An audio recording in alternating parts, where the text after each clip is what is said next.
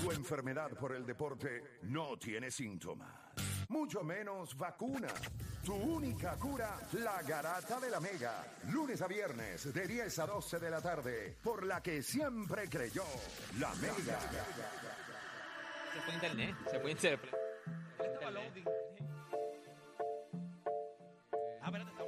Espérate, estamos, al, estamos al aire ya. Eh, estamos al aire acá. en la- espérate. Qué chévere, qué bueno. Hablando de WoW y todo esto aquí. Mira, viendo, usted sigue escuchando, Mira, viendo, usted sigue escuchando la garata de la mega. Si estábamos loading nosotros acá. Sí.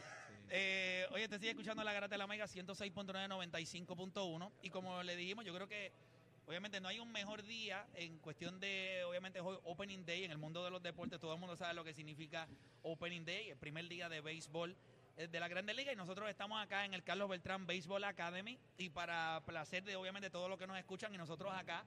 eh, lo vamos a tener por el resto del programa. Él no se va a parar de aquí. Ya lo comprometo, se va a quedar aquí lo que hay de programa. Tenemos con nosotros a Carlos Beltrán. Carlos, bienvenido acá a La Garata. ¿Cómo estás? Gracias, Héctor. Eh, saludos, muchachos. Contento de estar aquí con ustedes y contento, ¿verdad?, de que se hayan eh, dado cita aquí a nuestras facilidades. Este, nos sentimos bien orgullosos de este espacio. Pégate ahí bien, porque yo creo que yo te escucho medio bajito. Pégate ahí para que... Nos sentimos orgullosos de este espacio y honestamente que ustedes pues estén aquí puedan ver con sus propios ojos lo que estamos haciendo y los jóvenes que estamos impactando, pues para mí significa mucho.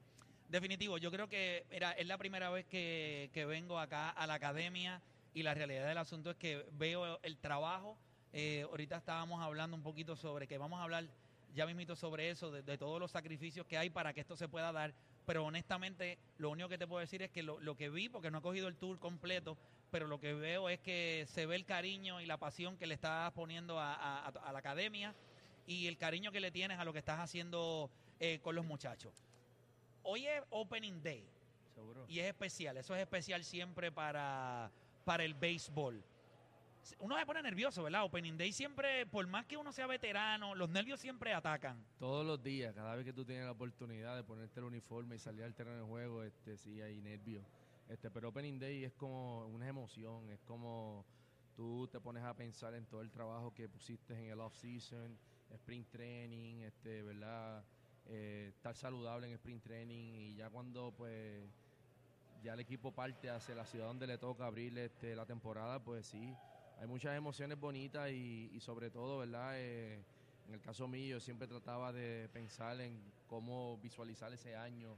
eh, O sea, tú lo mirabas antes de que sucediera. Est- Esto sería lo que yo quisiera. Seguro. Tú te ponías unas metas. Sí, tre- todos los años, siempre, cada vez que llegaba a sprint training, cogía uno de los días en sprint training eh, y me sentaba, escribía sobre las cosas que quería cumplir, las cosas que quería mejorar, en las áreas que quería mejorar, qué número entendía yo que eran números alcanzables.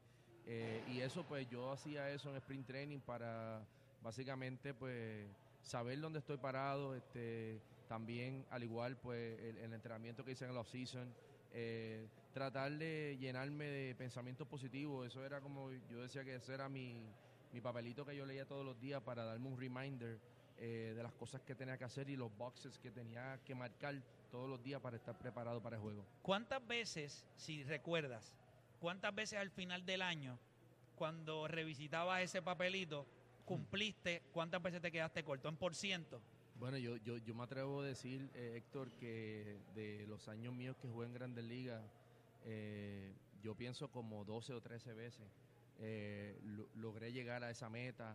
Eh, muchas veces me quedaba, si, ah, yo siempre decía que podía empujar 115 carreras en Grandes Ligas, unas veces empujaba 110, 108, pero yo decía contra, después que tú pasas de las 100, este, después que tú anotas 100 carreras, eh, yo siempre me Es ponía... un gran año. contra 100, 100, 100 carreras anotadas y 100 empujadas es un gran año. por supuesto, Es un buen gran, estándar. gran año. Yo siempre pensaba que podía dar 25 jorrones todos los años.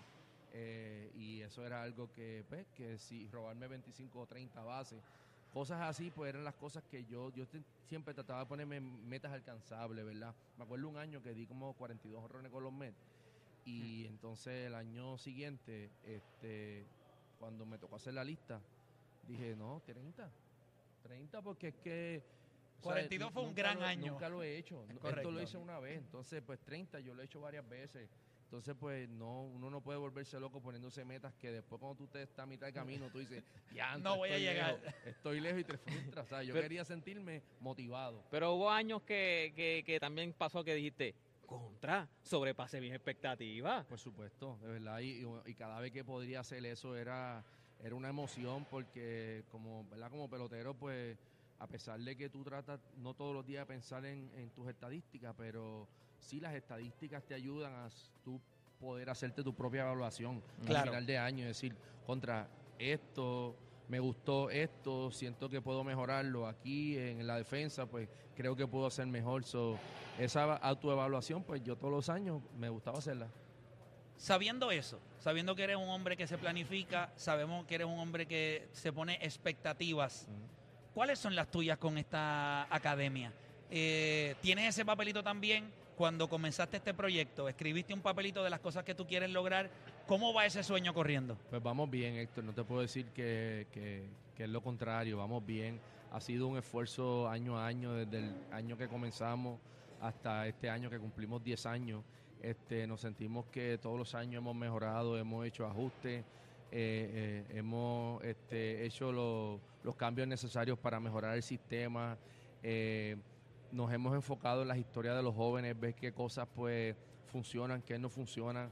Yo cuando creé este espacio, yo lo creé con la, ¿verdad? Con la visión de que yo quería que los muchachos cuando salieran de aquí, que salieran mejor preparados de lo que pude salir yo, ¿verdad? Estudiando en una escuela pública en Puerto Rico, no sabiendo inglés, no teniendo la estructura de entrenar todos los días, de, de venir a estudiar un espacio como este. Por eso es que cuando yo vengo ¿verdad? y tengo la oportunidad de hablarles, siempre digo, aprovechen esta oportunidad porque honestamente no todos los atletas tienen este, esto es un privilegio y, y ellos deben de verlo desde ese punto de vista. En el caso de nosotros, pues todos los años hemos mejorado, hemos hecho los ajustes y, y al final del día se continúa trabajando. En el caso mío, yo pues ahora pues estando viviendo aquí en Puerto Rico full time, pues no hay duda de que voy a estar más envuelto en el proyecto. En los años pues que el proyecto comenzó, pues yo estaba activo como jugador. Eh, muchos años viví en Nueva York, pero ahora aquí estando en Puerto Rico, pues sí, quiero envolverme y, y- y todo lo que hemos logrado, lo hemos logrado como equipo. Creo que aquí hay un... Lo bonito de esto es que los coaches, muchos de los coaches que comenzaron conmigo el día uno, la mayoría están aquí conmigo. Están aquí todavía. Sí, entonces pues para mí eso significa que se sienten, se sienten bien, se sienten cómodos trabajando en este espacio. Y se sabe que, se, o sea, cuando las personas que comenzaron contigo siguen contigo, significa que la visión inicial no se ha desviado. Gracias a Dios. Y eso, y eso es sumamente importante en este tipo de proyectos. Sí, gracias a Dios, Héctor. Y, lo más, la motivación más grande sobre todo son los jóvenes, ¿verdad? Este, proveerle a estos jóvenes un- una experiencia eh, diferente, una experiencia que no todos, ¿verdad? Los jóvenes tienen. Eh, nosotros, ¿verdad? Tratamos de proveerle a ellos experiencia de otros jugadores, charlas de jugadores activos, charlas de jugadores que jugaron en los 90, eh, historias de éxito, historias de prospectos y, y- y deportistas que, que verdaderamente tenían un talento increíble y desafortunadamente por decisiones pues no llegaron. Pues tratamos de darle ese escenario porque yo digo que si podemos proveerle esa, eh, esa experiencia, no hay duda de que ellos van a decir contra esto, yo quiero hacerlo. Esto pues a lo más seguro pues... eh, Me eh, veo eh, tentado, pero se me puede descarrilar la, la- la- la vida Y- por ahí. Y, y entonces, desafortunadamente, pues eh, el, el juego de béisbol es un deporte difícil. Entonces, aquí todos entran con la mentalidad de que quiero ser Grandes Ligas, de que voy a llegar a Grandes Ligas. Y es un sueño que es bonito uno tenerlo como deportista y como pelotero. Pero al final, cuando entran y se dan cuenta de lo competitivo que es el deporte, el shift cambia y dicen, espérate, tengo que ser buen estudiante, porque a través del deporte puedo conseguirme una beca y puedo continuar con mis estudios. So, al final yo le digo, siempre sueñen para lo más alto, pero nunca desenfocando la educación, porque eh, no, todos, no todos van a tener la oportunidad de llegar. Hablando de oportunidades, hablando de eso, eh, recientemente tú sabes que estuvimos allá en República Dominicana Vi el show. eh, y el show estuvo, estuvo buenísimo, estuvo, buenísimo. Estuvimos tres horas hablando de béisbol. Cuando la gente me pregunta a veces, ah, ¿qué sacaste de eso? Bueno, en una plataforma como la de Alofoque, Sí. estuvimos hablando por tres horas del deporte que a nosotros nos encanta, que es el béisbol, así que eso es bueno. Pero de ahí salieron un montón de temas y quiero... Hay unas dificultades que tienen nuestros peloteros. En 1989 nos, nos, nos meten de manera arbitraria lo que es el First Year Draft Rule y ahí cambiaron la, cambió la manera en la que los peloteros de Puerto Rico eran firmados para las grandes ligas. Entramos al draft, tenemos que competir con peloteros de Estados Unidos, de Canadá. ¿Cuán difícil ha sido ese cambio en las palabras, verdad? Porque hay una manera distinta. Yo lo veo como fanático tú lo puedes ver como pelotero, eh, como te hablaba fuera del aire, de Sí. todos los peloteros eh, puertorriqueños, el próximo en línea para entrar al Salón de la Fama eres tú y serías el primero que fue drafteado, que no entró, que no entraría de la camada de peloteros que se firmaba de la manera antigua. Las dificultades que presentan nuestros niños, eh, cómo afectó eso el desarrollo del béisbol en Puerto Rico. Eh, vamos a empezar con eso. Bueno, yo, yo pienso, Héctor, que aquí ya una vez tú implementando el, draft, pues no hay duda de que las oportunidades se, se achican, ¿verdad? Para muchos jóvenes, porque ahora tú tienes que competir contra peloteros a- a nivel, ¿verdad?, de, la nación. Eh, con eso dicho, eh, por ejemplo, vamos a poner un ejemplo. Yo tengo 100 mil dólares como scout para firmar este, un pelotero. Pues en Puerto Rico, maybe a lo mejor esos 100 mil dólares me da para un pelotero. Porque ese pelotero va a entrar al draft, probablemente entre en una rondita más o menos decente. Entonces esos son 100 mil dólares que se van a un pelotero. En Dominicana con 100 mil dólares, maybe tú firmas 20 peloteros. O firmas Hmm. 10 peloteros. Porque son bonos pequeños, son bonos de 10 mil, 20 mil dólares. Y ahí tú firmas como agente libre. Por eso que la mayoría, ¿verdad? Está eh, Major League Baseball. Otra de las cosas que yo pienso que para mí no fue justa es que tú nos implementas el draft, pero tampoco nos das recursos. Tampoco nos das. Para continuar el desarrollo. Exacto. Ah, resuélvanse ustedes porque les toca, les toca esto. Exacto, tú tienes que darnos recursos. Si aquí en Puerto Rico eh, Major League Baseball hubiera dicho, pues mira, pues nos vamos a poner en el draft, pero vamos a hacer 10 escuelitas para entonces... auspiciadas de Major League Baseball para desarrollar estos peloteros y que, Para que compitan con- con salgan USA. de Major League Baseball, eh, salgan de una academia de Major League Baseball, listos para, para lo que se necesita para, para grandes ligas. Sí, porque me tienes que dar una oportunidad legítima, ¿sabes? Tú no me puedes implementar el draft y entonces dejarme solo y que yo me, me desarrolle pues subiendo montaña, tirando piedra en el río, ¿me entiendes? ¿Sabes? No, Bueno, al punto que lo han tomado ustedes mismos en las manos, o sea, la Eh, responsabilidad. Exacto. Tienes que tratar de igualdad, eh, igualar la, o sea, lo que, lo que está pasando los peloteros en Estados Unidos, porque nos está tratando como en Estados Unidos. Es Exacto. correcto. Entonces, pero mírate esta. Entonces, ¿qué pasa? Major League Baseball, pues, pues básicamente pues nos deja, nos mete en el draft, nos hacen parte de ese sistema. A Dominicana, pues hacen estas escuelas en Dominicana, 30 escuelas. 30 y- tienen 32 escuelas eh, y hasta escuelas de Japón. Exacto, pues tienes 30 escuelas. Entonces, ¿qué pasa? La inversión de Major League Baseball en Dominicana, yo voy a tirar un número que no va a estar lejos de la realidad, pero yo estoy pensando que son como 250 millones de dólares en inversión en las escuelas en Dominicana. ¿Cuánto invierte Major League Baseball en Puerto Rico? Major League Baseball invi- invierte en Puerto Rico menos de medio millón de dólares.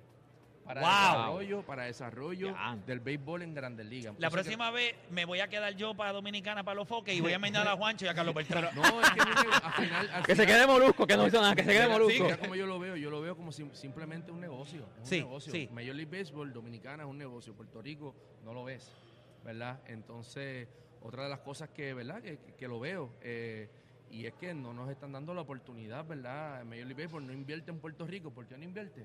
Porque ya aquí se juega el, jue- el juego de béisbol. Pero Major League Baseball muchas veces en Estados Unidos, en, en, en, en Europa, te hace un parque y te invierte 2, 3, 4, 5 millones de dólares porque es para ellos negocio invertir allá porque es una manera de promover el juego en un lugar donde no se juega. Donde no se juega. Aquí se juega, es parte de nuestra Y que- cultura. Y que eh, también le, le sale más barato y tienen más peloteros dominicanos, porque si lo coges por población, entonces el intercambio de moneda en, en República Dominicana es mucho más barato que acá, tienen más peloteros dominicanos, pues ¿por qué no invertir ahí? Y, y no solamente eso, cuando tú, tú miras lo que dijo Carlos, hace unos años atrás Seattle remodeló la academia de ellos. Le metieron 7 millones de pesos en República Dominicana. Estamos hablando aquí que medio millón. O sea, son- tienen que pasar aquí, ¿cuánto? 4 o 5 años para llegar a ese número. para llegar a, a esa inversión. Así que eso es una de las dificultades. Ajá, Y- ibas a decir algo más, eso, perdóname. eso, Héctor, aquí de mi dinero yo he puesto 4 millones de dólares para hacer este espacio. Ese, ese estadio ahí eh, nos lo donó eh, Major League Baseball, ¿verdad? Y la Asociación de Peloteros. Y, y básicamente es una donación, yo diría que es una donación, no sé, semiforzada Ok. semiforzada por, por la por la situación que yo viví. Ok. O sea, ah, ok. Qué nice. Ahora, Entonces, ahora, pues, ahora lo yo caché. básicamente Es como que vamos yo- a hacer esto que ustedes quieren, ¿verdad? Sí. Porque ¿Qué tú, qué tú crees si hacemos no me este- no, no, no, no fuiste justo Así que va- vamos a darle aquí. Y entonces, ¿qué pasa? Lo hicieron, no se pensó dos veces, se hizo. Entonces, Más le vale. Ahí es, la- ahí es cuando viene el punto de vista mío, ¿verdad? Cuando la gente, ¿verdad? Pasa eso del 2017 y tú dices, contra, pero si Carlos Beltrán es una persona que eh, no es buena para el juego y, y es una persona que ha hecho esto que hizo en el juego, que- honestamente es negativo, entonces, ¿cómo, ¿verdad? Un- una organización que decide castigarme por, por lo, ¿verdad? Por Lo sucedido. salió, pues de igual manera se siente que es importante donarle a Carlos y es importante ayudar al sueño de Carlos. So, eh, eh, Sí, que una cosa como que no... no va con la otra, no va pero, con la otra. yo estoy feliz. Yo estoy feliz que Major League Baseball haya tomado mi palabra, ¿verdad? Y esa iniciativa y que haya invertido aquí en Puerto Rico, porque al final quien se beneficia son los jóvenes, ¿verdad? Y quien se beneficia son los muchachos que vienen de todas partes de Puerto Rico. 55 municipios de, de- de la isla, de esos jóvenes participan aquí y nos sentimos contentos por esa parte. Hablamos un poquito de la dificultad que tienen esos muchachos de transporte. O sea, ha- hazme historias que... Lo que pasa es que quiero añadirle contexto. Hay, hay gente que piensa, ah, pero esos chamacos están en la Academia de Carlos Beltrán, esos chamacos la tienen fácil. Cómodo, cómodo, cómodo, Porque sí. están allí, y, chacho, aquello... O sea, las instalaciones están espectaculares, sí. Pero hay, hay unas dificultades para nuestros peloteros. Por eso es que por eso es que cuando estaba haciendo el video que le molestó tanto a nuestros hermanos de República Dominicana, a quienes yo adoro los peloteros de República Dominicana, pero como les dije, cuando ustedes ven uno de los nuestros que llega allá, que logra triunfar con las dificultades que en muchas ocasiones tiene que pasar, pues usted tiene que respetarlo, porque se le dice, el camino no es como ellos piensan, que porque Estados Unidos, o sea, en nuestra situación política, y ellos piensan que aquí Estados Unidos está en todas las luces repartiendo chavos, eso, eso no es así. Hablan un poquito de las dificultades que tienen muchos de estos jóvenes para llegar aquí, para Sí. estudiar. Pues fíjate, Héctor, nosotros de nuestra parte pues tenemos un sistema de transportación, ¿verdad? En el cual, en el cual costeo, ¿verdad? Yo y, y mi familia y, y, ¿verdad? y las actividades que probablemente hacemos Ajá. durante el año. Pero aquí hay jóvenes, yo tengo 13 jóvenes que vienen de Ponce a estudiar aquí a Florida.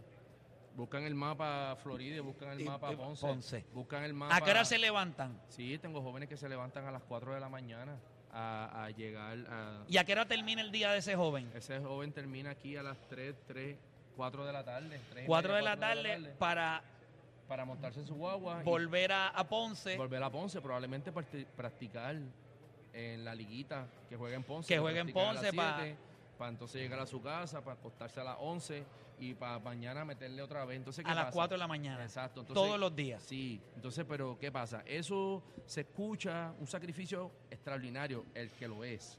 Claro. Pero al igual, yo digo, Héctor, que cuando yo veo jóvenes con ese entusiasmo de hacer esto todos los días, para mí eh, la clave de uno tener éxito en el mañana es tener ese sentido de compromiso diario. Claro. Entonces, esos chamaquitos están haciendo un commitment diario eh, de lunes a viernes y honestamente, eh, si tú estás en noveno grado y tú haces eso en noveno, en 10, en 11 y en 12, muchachos, que tú no vas a poder lograr, Lograr en tu vida, es real. ¿Sabes? Tú, no, hay- no hay un challenge, no va a haber un challenge en tu vida que tú digas, es que, yo- que no me atrevo, No es me que atrevo. no puedo. No puedo, porque yo nunca he hecho eso, no, brother. Tú te has sacrificado por todos estos años y honestamente, vuelvo y digo, el- esas historias son las que me motivan a mí a, todos los, todos los. Todos los días. Siempre estamos, yo me levanto junto a mi familia, junto al equipo de trabajo, buscando qué podemos hacer para que más jóvenes se beneficien de este espacio. El 11 de abril, ¿verdad? Tienes el, lo que es el New Balance Future Star Showcase Combine and Scout Day.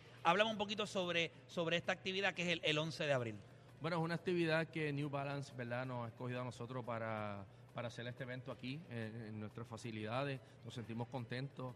Eh, son estas son cosas que no pasaban antes, que están pasando ahora. Qué bueno. La- las cosas buenas toman tiempo, ¿verdad? Claro, Y claro. Muchas veces tú, tú cuando haces algo, en- eh, ¿verdad? Cuando nosotros hicimos este proyecto por primera vez, yo pensaba que las ayudas iban a llover, que todo el mundo iba a estar motivado y no fue así.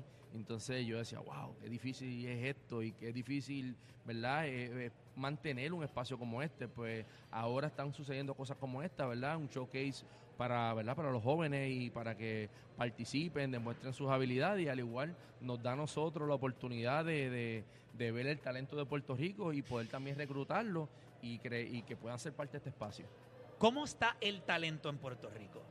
Bueno, tal- hay talento en Puerto Rico, en verdad. Yo pienso que Yo pienso que lo que muchas veces lo que sucede, Héctor, es que hay tantas opciones en Puerto Rico, ¿me entiendes? Hay, hay, hay tantas cosas pasando eh, y, y- y muchas veces el, el- el- deportista o el atleta se nos distrae, ¿verdad? O, o no, hay, no hay tantas escuelas especializadas también. Yo digo que si en Puerto Rico hubieran más escuelas especializadas, nosotros desarrolláramos mejores.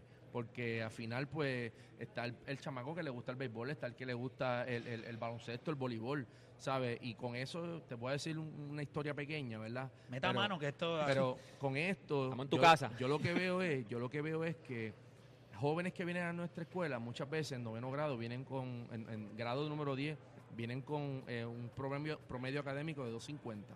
Pero ese muchacho cuando entra a nuestra escuela se gradúa con honor.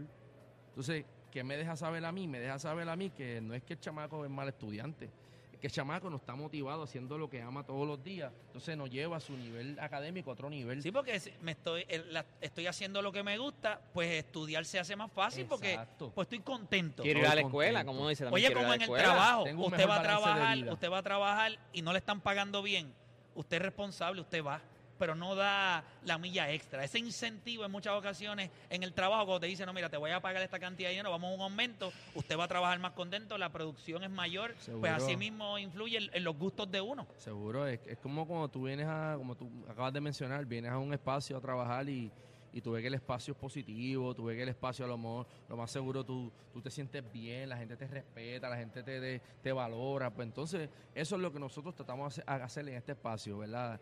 Crear ese, ese safe space para los jóvenes y para nuestros empleados también, porque al final del día son valiosos los dos. Definitivo. Eh, tienes también, eh, hay unos tryouts el 18 eh, que son para nuevos ingresos. Co- ¿Cómo funciona eso para toda la gente que nos está escuchando? ¿Cómo trabaja eso para nuevos ingresos? Bueno, este, los tryouts, eh, tengo a Denis Pérez, que es el encargado del departamento ¿verdad? De, deportivo aquí en la academia. Eh, Denis, pues, eh, hacemos en nuestras redes, ponemos diferentes lugares donde queremos hacer los tryouts. Eh, una de las cosas que queremos hacer este año es también usar el estadio, ¿verdad? Para que el joven, cuando venga el tryout, pues pueda ver la facilidad también, pueda visualizarse en el espacio. Claro. ¿verdad? Y sentirse a lo, probablemente más motivado. Eh, y esos tryouts pues nos dan la oportunidad a nosotros eh, de seguir impactando a los jóvenes, ¿sabes? Eh, queremos que muchachos que estén en octavo grado, que van para ese noveno grado, queremos darle mejor visión a esos jóvenes porque entendemos que yo cogiendo un muchacho joven entrando a noveno, pues yo tengo cuatro años Pa' para desarrollarlo físicamente, mentalmente. Eh, eh, cosas que nosotros hacemos aquí en nuestra escuela, ¿verdad? Nosotros tenemos un college placement, tenemos psicólogos, tenemos eh, counselors, ¿sabes? Tenemos cosas que yo entiendo que son importantes porque, vuelvo y digo, cada uno de nosotros siempre cargamos con nuestro, nuestro backpack eh, de, de cosas Sí, que, de situaciones, que de en situaciones. nuestra es vida. correcto. Entonces, pues, cuando tú puedes este, manejar eso y tú puedes prestarle atención a un muchacho que a lo mejor pues tú lo ves que no está enfocado, pues probablemente ese muchacho está cargando algo y aquí en nuestra escuela, pues eh, algo que, ¿verdad? Que junto al equipo de trabajo pensamos que era importante, pues era tener un psicólogo in-house y, y tenemos un equipo de trabajo excelente que, que verdad que me siento orgulloso y, y- y feliz por los jóvenes porque ellos son los que se van a beneficiar de esto. Mira, yo siempre lo he dicho, a veces la gente piensa que la vida de los jóvenes es fácil. La gente le dice, pero si tú lo que haces es jugar béisbol, eh, tu vida es fácil, o juegas baloncesto, ¿qué preocupación tú puedes tener? Tú eres joven. Y a veces nosotros se nos olvida que dentro de la realidad de ese joven de 15, 16 años, sus preocupaciones y sus problemas a veces consumen el máximo de sus capacidades. Eh, y uno como adulto lo ve distinto. Coño, pero tú eres adulto, es obvio, tú tienes otro bagaje, otra preparación. Nosotros vamos a tener que hacer una pausa, vamos a seguir hablando un poquito más. Obviamente hablamos fuera del aire un poquito sobre eh, lo, lo difícil que es el, fundraising y tienes varias actividades para hacer eso. Venimos hablando de eso, así que no se mueva nadie. Venimos hablando también, obviamente, como te dije ahorita, eh, yo sigo esperando y estoy esperanzado en que seas el próximo miembro del Salón de la Fama de Puerto Rico. Gracias. Pero hay personas que piensan que no, hay personas que piensan que tu primera votación fue como un slap, obviamente por lo que pasó en el 2017. No he hablado eso contigo porque eso sucedió después de la entrevista que hicimos de One and One, así que lo venimos hablando luego de la pausa acá en La Garata. Dale.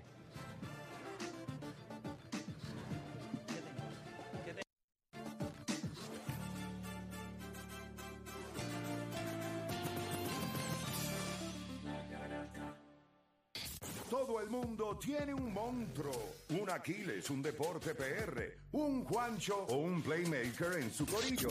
El problema es que en la garata los tenemos a todos. Lunes a viernes de 10 a 12 del mediodía, por la que siga invicta la Mega. ¡Let's go!